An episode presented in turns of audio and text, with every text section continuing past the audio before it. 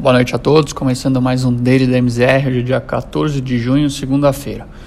Os principais índices acionários europeus seguiram avançando ao longo do pregão desta segunda. As altas consecutivas se aproximam dos recordes históricos à medida que o processo de vacinação ganha escala e o aumento de ritmo da reabertura das principais economias do bloco segue ganhando tração.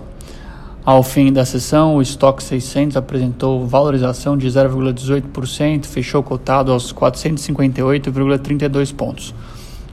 Do lado negativo, o entrave com relação a um possível adiamento das medidas de relaxamento no Reino Unido provocaram pressão nas ações aéreas como a British Airways e a EasyJet, que registraram perdas ao longo do pregão de hoje.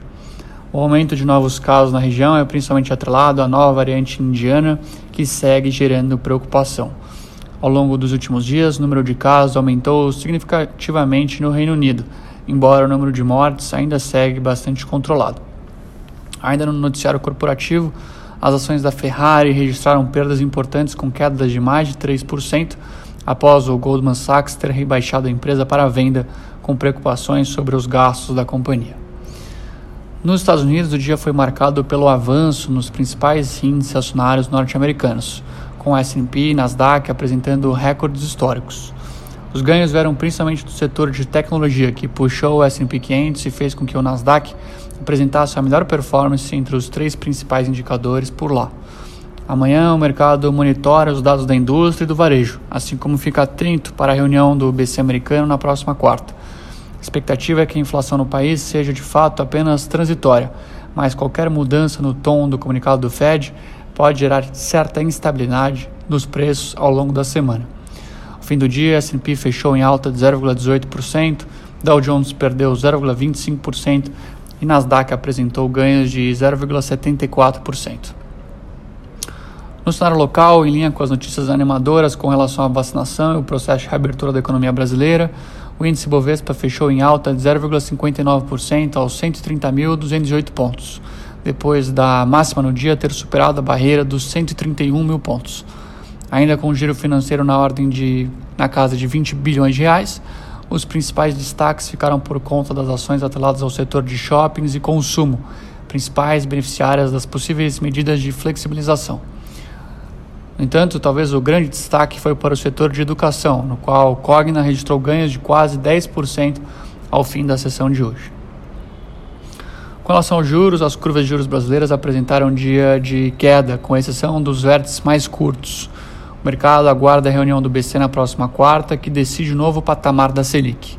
As apostas seguem variadas, embora o mercado comece a dar uma chance maior para um aperto monetário na ordem de um ponto percentual.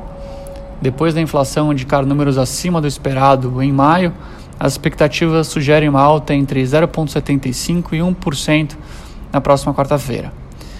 Na ponta intermediária e longa da curva, e longa da curva os vértices apresentaram quedas. Um cenário de atividade mais forte, refletindo também uma melhora na composição da dívida PIB, fez com que a curva de juros brasileira diminuísse sua inclinação. Com relação ao câmbio, em linha com a perspectiva melhor para o avanço da vacinação no país e com perspectivas de alta na reunião do Copom na próxima quarta, o dólar apresentou firme queda contra o real no início desta semana. O governador de São Paulo, João Dória, anunciou o adiantamento do programa de vacinação em um mês e agora projeta-se que toda a população adulta esteja vacinada até meados de setembro. Dados do IBCBR também foram divulgados ao longo do dia, com um número pouco abaixo do esperado. Ainda assim, o dólar fechou em queda de 1,13% e encerrou o dia cotado aos R$ 5,06. No mais, o mercado também aguarda a reunião do Fed na quarta. Por fim, o IFIX, principal índice de fundos imobiliários da bolsa local, registrou perdas de 0,24%. Bom, por hoje é isso, pessoal. Tenham todos uma excelente semana e até amanhã.